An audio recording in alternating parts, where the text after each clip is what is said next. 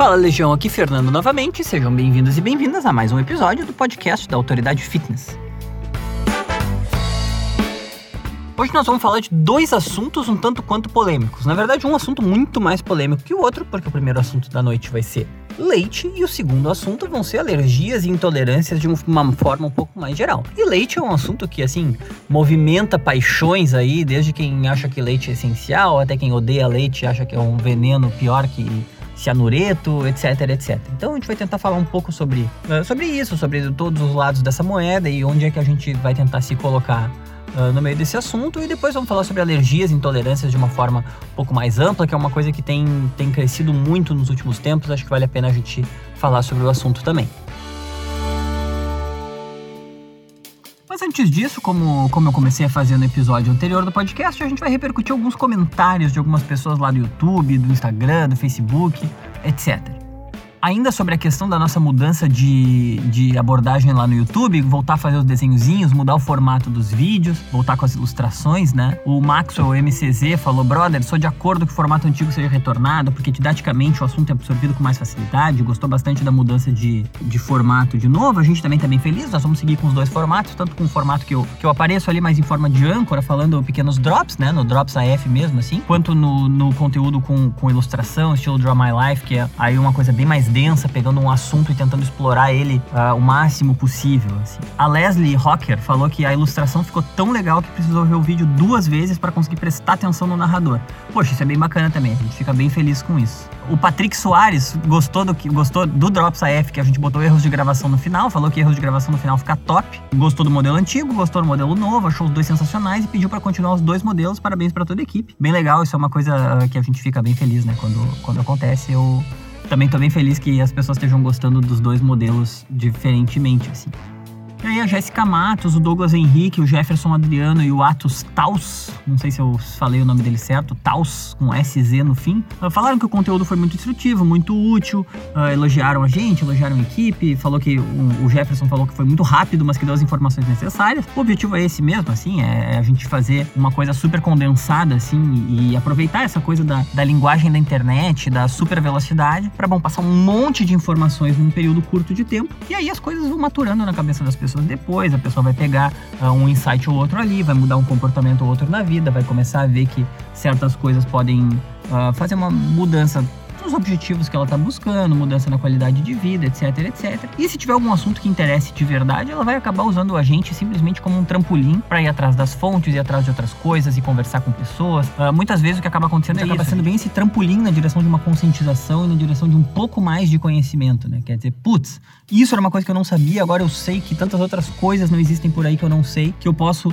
ir aprendendo aos poucos, procurando nos lugares certos e pouco a pouco, 1% por dia, né? Um tijolinho por vez, melhorando melhorando a minha vida, melhorando minha, minha prática de esporte, melhorando minha alimentação, uh, meu sono, etc, etc, etc. Então é isso aí, pessoal. Esses eram os comentários que a gente ia ler hoje. Muito obrigado pela, por terem comentado. Não deixem de comentar cada vez mais. A gente vai sempre pegar assuntos pertinentes, coisas que a gente. pisadas de bola que a gente dê, elogios que a gente receba, perguntas que as pessoas enviem. E vai tentar repercutir aqui da forma mais. Uh, que represente o melhor possível aquilo que a gente recebeu de feedback na semana. A Julie Grazi também comentou no YouTube. A única coisa lamentável da Julie Grazi é que a foto dela é um símbolo do Grêmio gigante.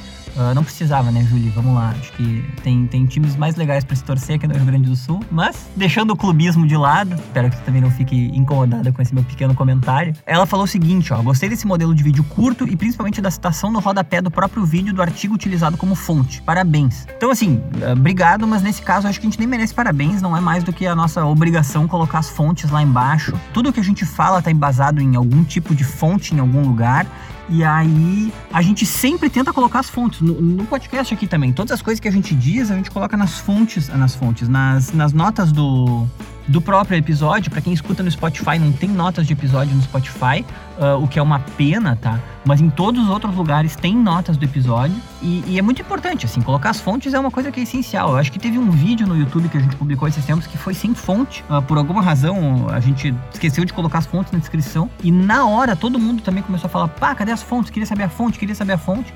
E aí também na hora a gente retificou, colocou as fontes ali no comentário, colocou as fontes na descrição do vídeo, pediu desculpas por não ter colocado antes, né? Mas para deixar deixar bem claro, assim, que essas coisas que a gente diz aqui sempre tem fonte, e quando não tem fonte, não é porque a fonte não existe, é porque por alguma razão a gente esqueceu de publicar ela só. Basta pedir, basta mandar um e-mail, basta comentar no conteúdo que tá faltando a fonte, que a gente vai colocar, porque, enfim, é uma questão até de, de transparência e, e respeito para com vocês, né? Para com toda a nossa audiência, assim, de, de mostrar que, que as informações que a gente está dando são informações confiáveis, que têm uma origem que é uma origem uh, confiável e pertinente também.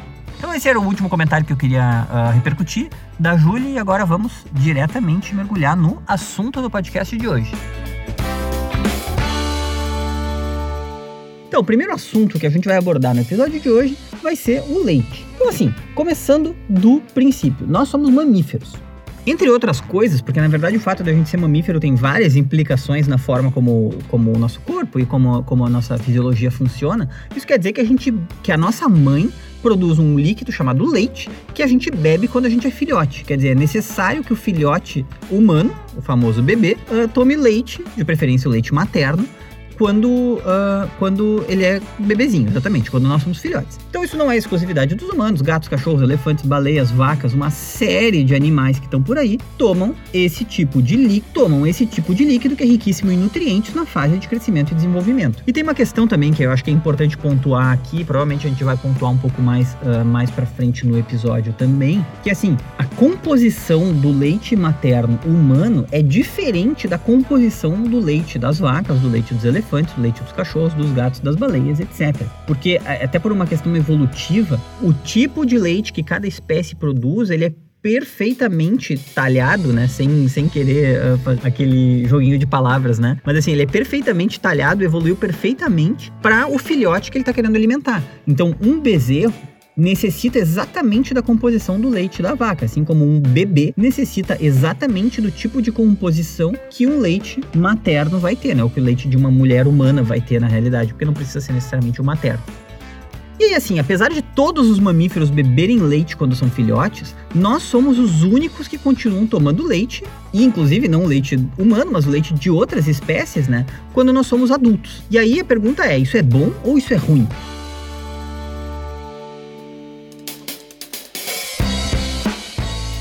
E aí, galera, uma coisa que eu gostaria de falar agora, já de início, antes de falar sobre o leite em si, eu queria falar um pouco sobre esse argumento de que nós somos a única espécie que continua tomando leite.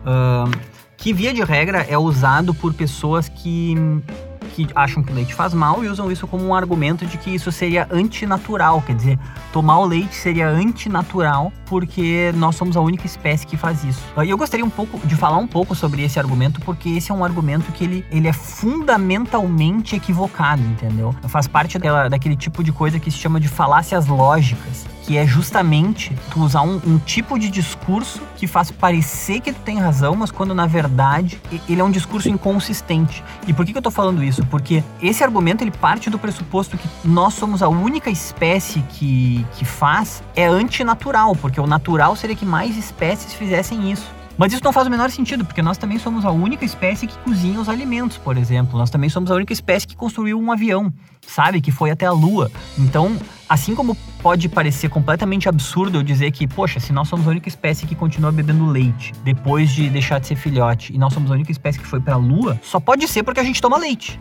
Quando eu falo isso, tá na cara que eu tô falando uma coisa que é absurda e que não tem nenhum sentido. Porque isso é uma falácia lógica. Quer dizer, eu tô pegando duas coisas que podem ser verdades, mas que uma não é a causa da outra, e tô dizendo que uma tá diretamente relacionada à outra, entendeu? E isso obviamente não é verdade quando eu tô falando de ir pra lua. Mas também não é verdade quando se usa isso como argumento para dizer que leite faz mal ou faz bem, entendeu? Pode até ser que leite faça mal, que, que tomar leite na idade adulta não seja uma coisa boa para a saúde, mas o fato de nós sermos a única espécie que faz isso não faz o leite ser bom nem ser ruim. Porque tem tantas coisas que a gente faz que nós somos a única espécie a fazer, tantas coisas que a gente faz que tem várias outras espécies que fazem. Isso não tem nada a ver com a naturalidade da coisa ou com o fato de a coisa fazer mal ou fazer bem.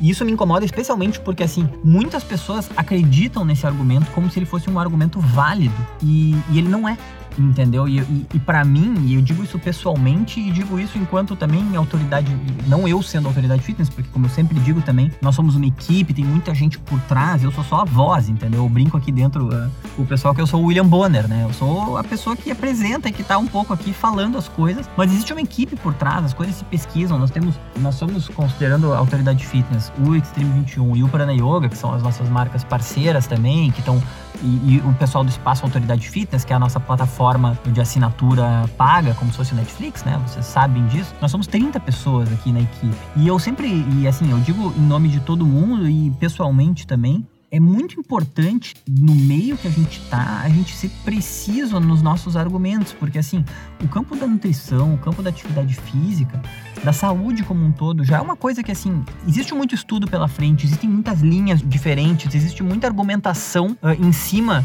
de várias coisas, muitas coisas que a gente não entende direito as relações, não entende direito o que, que é causa do que, a gente vai tateando o terreno, vai aprendendo aos poucos. Hoje em dia já se sabe muito mais do que 30 anos atrás, mas está longe de ser um conhecimento tão preciso quanto, por exemplo, o conhecimento que a gente tem da lei da gravidade, por exemplo, entendeu? E por isso que eu fico tão incomodado quando eu vejo um argumento que, que é claramente um argumento uh, ruim do ponto de vista retórico, entendeu? Do ponto de vista lógico. Uh, porque já, já é um campo que não se sabe muita coisa. Realmente o leite é um, um, assunto muito controverso. Vai ter muita gente com muitos argumentos de que ele faz mal e muita gente com muitos argumentos de que ele faz bem. Bons argumentos, baseados em pesquisas científicas, baseados em, em uma metodologia científica que vai levar a uma conclusão A, B ou C. Quando eu vejo esse tipo de coisa, uh, eu fico triste, assim, de verdade fico triste porque, porque eu acho que não só não agrega nada para uma discussão séria que a gente tem que ter como sociedade, como inclusive atrapalha, entendeu? Porque, porque simplifica assuntos que são muito mais complexos e que não tem como ser discutidos de uma maneira simples. Tipo, ah, é antinatural, então não vamos fazer, porque é antinatural, então não é para fazer. Assim que funciona, entendeu? Da mesma forma que não é natural nem ir pra lua, nem andar de avião, nem nada disso. E são coisas que a gente faz e que dificilmente alguém uh, diria que, que não tem que fazer porque não são naturais. Uh, da mesma forma que também não é natural sei lá, entendeu? Ir na, na no, no, falando uma coisa horrível, mas assim, sabe? Tantas coisas horríveis que acontecem na nossa sociedade e que não são naturais, entendeu? Então, a questão é que natural e não natural não tem nada a ver com fazer bem ou fazer mal, ou com ser bom ou com ser ruim. E, e usar isso como um argumento é uma coisa que não é verdadeira. E eu gostaria de deixar bem claro esse ponto, porque existem argumentos que são argumentos válidos e existem argumentos que não são. E é muito importante que a gente também, no diálogo que a gente está levantando aqui para todo mundo, que, que, a gente também tente conscientizar as pessoas de, de refletir sobre, sobre os, os argumentos e as razões que elas apresentam para as outras pessoas e que as outras pessoas apresentam para nós, entendeu? E se a gente perceber que existe um alguém está usando um argumento que não é um argumento pertinente, a gente também tem que poder uh, identificar isso, né? Não é qualquer argumento que justifica qualquer coisa. Enfim, esse foi um, um, grande, um grande asterisco antes de entrar no assunto do leite especificamente, mas acho que era um asterisco muito pertinente e muito importante uh, de se fazer. Agora falando do leite especificamente, voltando para o assunto do programa, o que, que, é o leite? Tá? O leite é uma substância que é produzida, como eu já falei, pelas fêmeas de todos os mamíferos e ele é composto por 90% de água. Os outros 10% vão ser gorduras, proteínas, carboidratos e diversas vitaminas, minerais, tipo cálcio, vitamina D, riboflavina, que é a vitamina B2, a vitamina B12, potássio, fósforo e várias outras coisas também. Todas essas substâncias são essenciais para o desenvolvimento saudável, no nosso caso, de um filhote humano. E por isso que a Organização Mundial da Saúde recomenda que os nossos filhotes tomem só leite materno até pelo menos os seis meses de idade. E a Organização Mundial da Saúde também incita, também acredita que os dois anos poderiam ser uma boa idade para o desmame. Claro que vão ter mulheres que não conseguem amamentar, ou que não conseguem amamentar por tanto tempo, etc, etc. Essa é uma questão muito pessoal que tem que ser resolvida uh, pela mãe, com a ajuda do seu da sua pediatra, né, etc, etc. Também não, não tem regra aqui, tem aquilo que os nossos corpos permitem que a gente faça. Essas são as, as indicações em linhas gerais.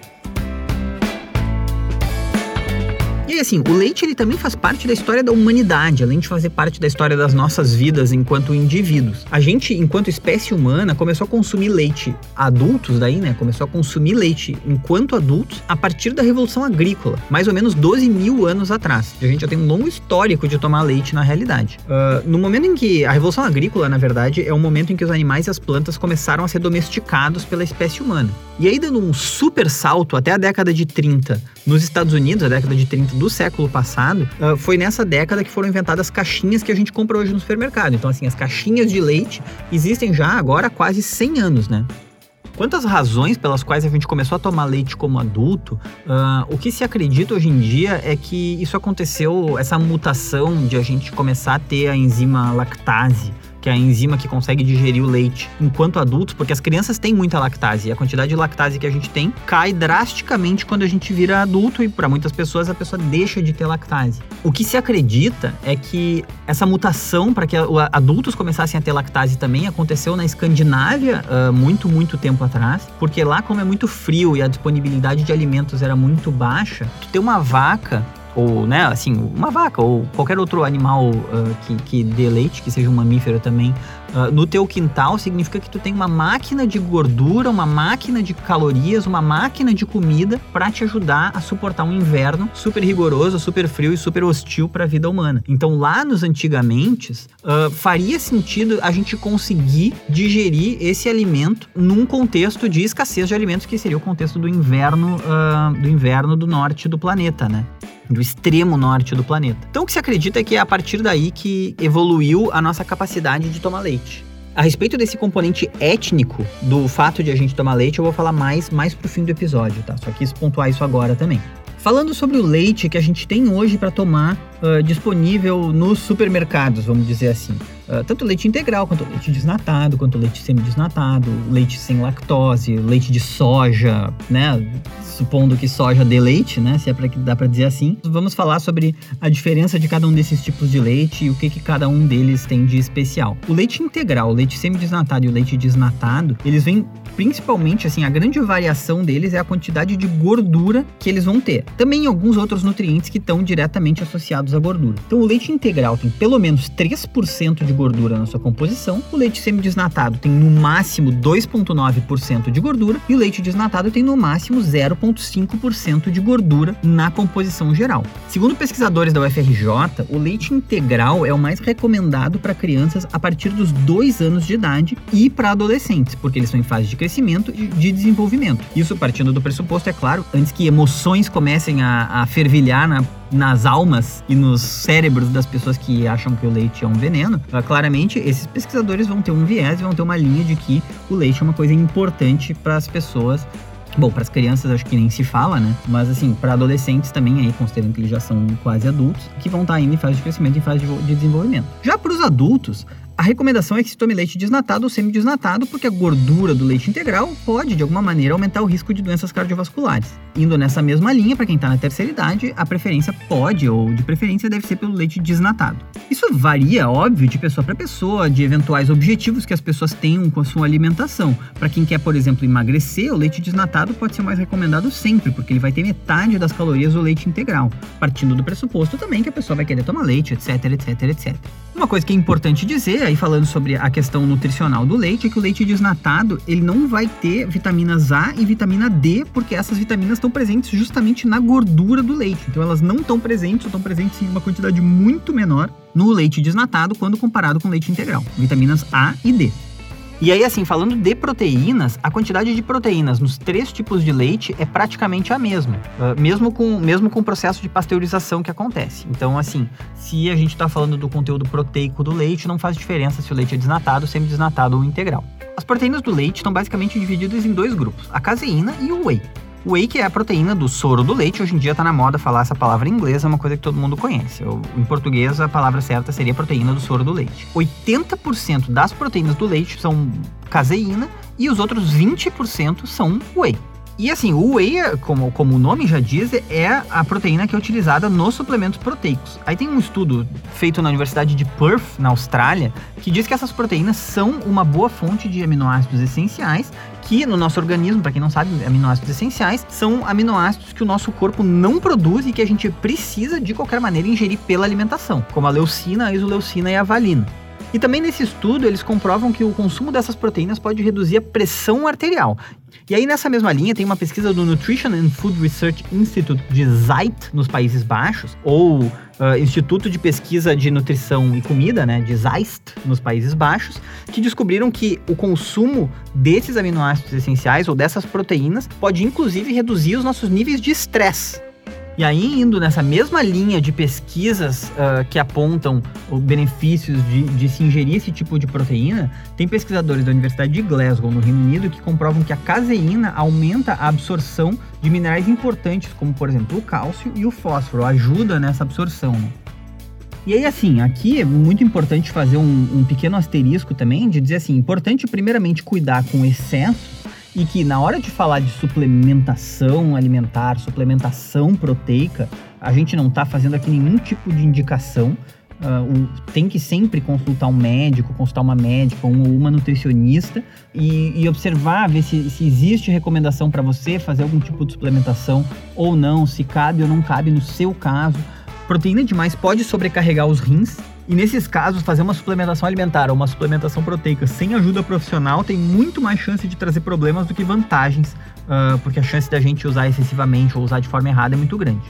E aí, virando um pouco a nossa perspectiva, pensando em pessoas que têm alergia à proteína do leite, ou que são intolerantes à lactose, ou que são veganas, ou que simplesmente não bebem leite porque não gostam de leite, uh, existem muitas opções de leites vegetais. Uh, leites entre aspas, né? Porque, enfim, não é exatamente um leite animal como a gente. Não, não, não, mas enfim, leites vegetais. E os leites vegetais são muito mais comuns do que a maior parte das pessoas imagina, ou a maior parte das pessoas que não tem contato com esse tipo de leite.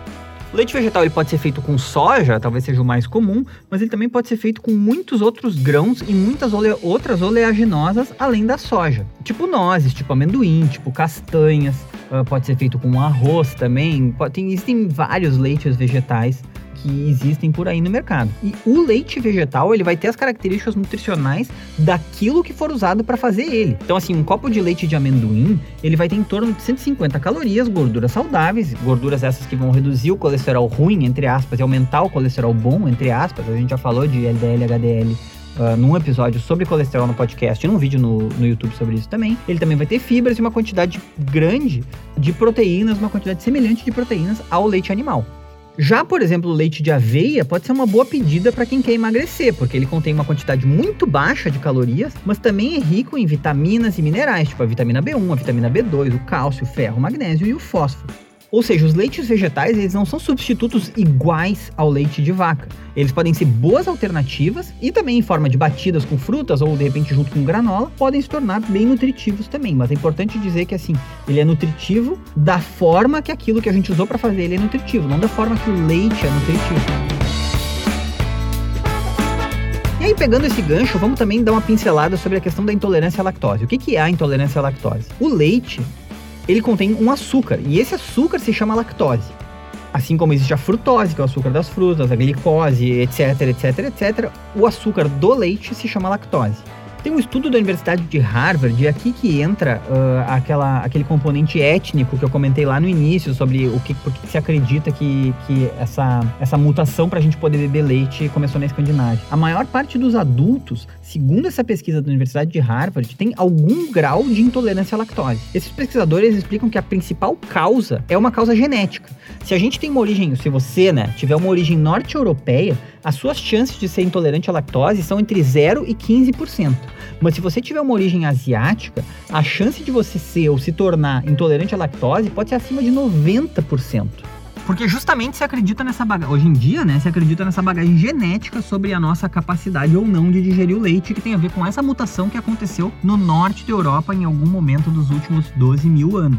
O Brasil, como o Brasil é um país muito miscigenado e as pessoas elas realmente têm muitas bagagens genéticas diferentes uh, dentro da sua carga ancestral ali, a gente fica entre 30 e 80% de chance de ser intolerante à lactose. Então tem desde pessoas que têm muito pouca chance de ser intolerante à lactose até pessoas que têm muita, muita chance de ser intolerante à lactose dentro do, do Brasil. Então, como é que funciona a intolerância à lactose? A gente tem uma enzima que eu falei antes, que é a enzima lactase, que fica no intestino delgado e que é responsável por digerir a lactose do leite. E também a lactose de vários outros produtos, tipo queijo, manteiga e iogurte. Então, a partir dos dois anos de idade, o nosso corpo diminui drasticamente a produção da lactase. Então, ele fica com entre 5 e 10% do nível de lactase que a gente tinha quando a gente nasceu. Então, quando a gente é bebê, a gente realmente é construído, o nosso sistema digestivo é construído para digerir muito leite, digerir leite muito bem. Uh, e quando a gente vai ficando adulto, tu vê, a gente fica com 5, 5 a 10% da lactase do que a gente tinha quando era criança, é bem pouca lactase na comparação. E é justamente a falta de lactase que faz o nosso corpo ser intolerante à lactose, porque a gente tem lá um nutriente lá dentro que a gente não sabe o que fazer com ele, o corpo não consegue digerir. A intolerância à lactose pode causar muitos sintomas, tipo sentimento de inchaço na barriga, flatulências, dor abdominal, diarreia. Ah, e se você tem algum tipo de recorrência de inchaço, de recorrência de flatulência, de dor abdominal, de diarreia, etc., pode ser interessante prestar atenção se isso tem alguma coisa a ver com, com o consumo de leite ou de derivados do leite e consultar um médico ou uma médica para tentar investigar isso. Tem muitas pessoas que são intolerantes à lactase num grau não tão alto assim. Então elas não conseguem tomar leite, mas conseguem comer queijo, conseguem comer iogurte, manteiga e outros derivados que naturalmente contêm muito menos lactose do que o leite em si. Também existem outras alternativas para alguns tipos de intolerância ou para alguns uh, graus, assim, né, de, de maior ou menor intolerância. A pessoa pode tomar um comprimido de lactase uh, que é um comprimido de enzima. Então ela toma enzima logo antes de comer alguma coisa uh, com derivado de leite ou com leite. E aí, a princípio, ela ingere as enzimas que ela não tem. As enzimas ficam ali, estão misturadas com o leite. Então, na hora que a gente ingere o leite, a enzima faz aquele papel e a gente não se sente mal. Uh, tem muita gente que recorre a, a, a esse tipo de Stratagema, né, de subterfúgio, de usar as enzimas, é uma coisa que funciona muito bem para quem tem uma intolerância que não é tão, tão pronunciada assim.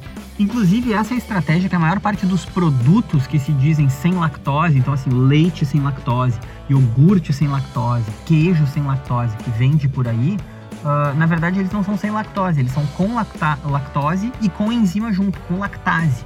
Uh, isso funciona para algumas pessoas, para outras pessoas não funciona tão bem também. Então, assim, vale sempre o teste, vale sempre ver o que, que funciona ou não para você se você tem esse tipo de problema. E assim, eu já tô aqui gravando há mais de meia hora e ainda não falei sobre a grande questão do episódio de hoje, que é o seguinte: toma leite faz bem ou faz mal? Então, no fim das contas é isso. Tem gente que vai dizer que é um veneno, tem gente que vai dizer que é essencial, maravilhoso, cálcio e, e energia, etc, etc. E aí, faz bem ou faz mal? E, infelizmente, para quem tá querendo ver o circo pegar fogo, a resposta ela é não tem uma resposta simples ainda, não existe um sim ou um não que a gente possa dar com toda essa clareza que talvez vocês gostariam que a gente desse. Se você tiver algum tipo de intolerância à lactose, algum tipo de coisa assim, bom, a dica óbvia é consultar um médico um nutricionista, uma médica uma nutricionista e evitar o consumo de leite enquanto se estiver fazendo esses exames. Se você não tem nenhum sintoma negativo uh, na hora que você consome leite, a recomendação da Faculdade de Saúde Pública da Universidade de Harvard é que, no máximo, você ingira entre um e dois copos de leite por dia ou o equivalente a isso em derivados de leite, né? Então, assim, não exagerar no leite, mas também a Faculdade de Saúde Pública de Harvard não sugere que a pessoa abandone o consumo de leite. Então, assim, apesar de todas essas celeumas, ainda não existe esse tipo de consenso científico. Na prática, é claro que varia de pessoa para pessoa, mas assim, ainda existem diversas evidências científicas de que o leite é sim um alimento rico em nutrientes e que, desde que não se exagere na dose, ele provavelmente vai fazer bem. Apesar disso, aqui vale também um pouco aquele clássico aprecie com moderação e vale também ficar de olho em novas pesquisas, em novas, em novas descobertas que possam vir a ser publicadas a respeito do leite. Assim, realmente é um assunto que, como a gente falou anteriormente ali, não tem como cravar que faz bem, faz mal, faz não sei o que. Esse consenso na comunidade científica ele não existe ainda. Existem pesquisas que meio que pendem para os dois lados com um pouco mais de, de, de de vantagem para um lado de uma corrente que diz que não, não é esse veneno todo e que tudo bem consumir uh, leite do, dentro de uma quantidade moderada ao longo da, das nossas refeições. Né? Então vale a pena ficar de olho. É um assunto que, assim, mais do que querer um caro coroa de, de bem e mal, vale a pena ficar de olho, ver o que, que, que a literatura vai ter para nos apresentar nos próximos anos. E enquanto isso, escutar os sinais do corpo, escutar se de repente não é uma coisa que pode para você estar tá sendo alergênica, né? Então é isso, pessoal. Falamos sobre intolerância à lactose, falamos sobre leites vegetais, falamos sobre leite desnatado, leite integral, leite semi-desnatado, falamos sobre um pouco a história do nosso consumo de leite, qual é, é a função do leite quando a gente é criança, por que, que é tão diferente tomar leite quando a gente é criança de quando a gente é adulto. Uh, tentamos fazer assim um, um, um, overview, né? Aquele, aquele voo de, de drone, de planador por cima desse assunto, que é um assunto que, vou repetir, tá? Muito mais profundo, muito mais complexo do que o que a gente pôde abordar aqui no podcast, a gente está ciente disso. Então, aqui vale um pouco aquilo que eu falei sobre o negócio dos argumentos lá no início do programa, né? Uh, tenham uh, esse, esse episódio como um trampolim para ir atrás de mais conhecimento, não necessariamente como, como, como as respostas prontas, feitas, padrão, aquilo que a gente disse aqui é a verdade absoluta. Tomem cuidado com as coisas que vocês veem escritas por aí, sempre questionem, sempre tentem achar um outro lugar, independente daquele primeiro lugar que está dizendo a mesma coisa que, que ele está dizendo, para não ficar com uma visão única da situação. Espero que a gente possa ter ajudado a elucidar certas questões ou certas dúvidas, ou a despertar certos questionamentos aí uh, para todo mundo que está ouvindo, para você que está nos ouvindo.